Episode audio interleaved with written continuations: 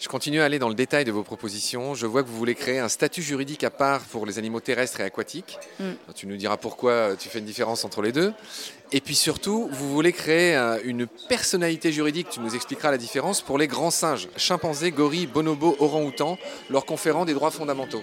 Alors pourquoi cette hiérarchie presque aristotélicienne, alors qu'on a envie de dire que tous les animaux devraient être à la même... euh, Oui, alors euh, sur la question du statut juridique et des règles différenciées, ce que l'on prend en compte, c'est euh, les liens que peuvent avoir euh, les animaux avec les humains, leur territoire d'habitation, par exemple, euh, poser des règles similaires à des animaux sauvages et par exemple des animaux de compagnie, ça n'aurait pas beaucoup de sens.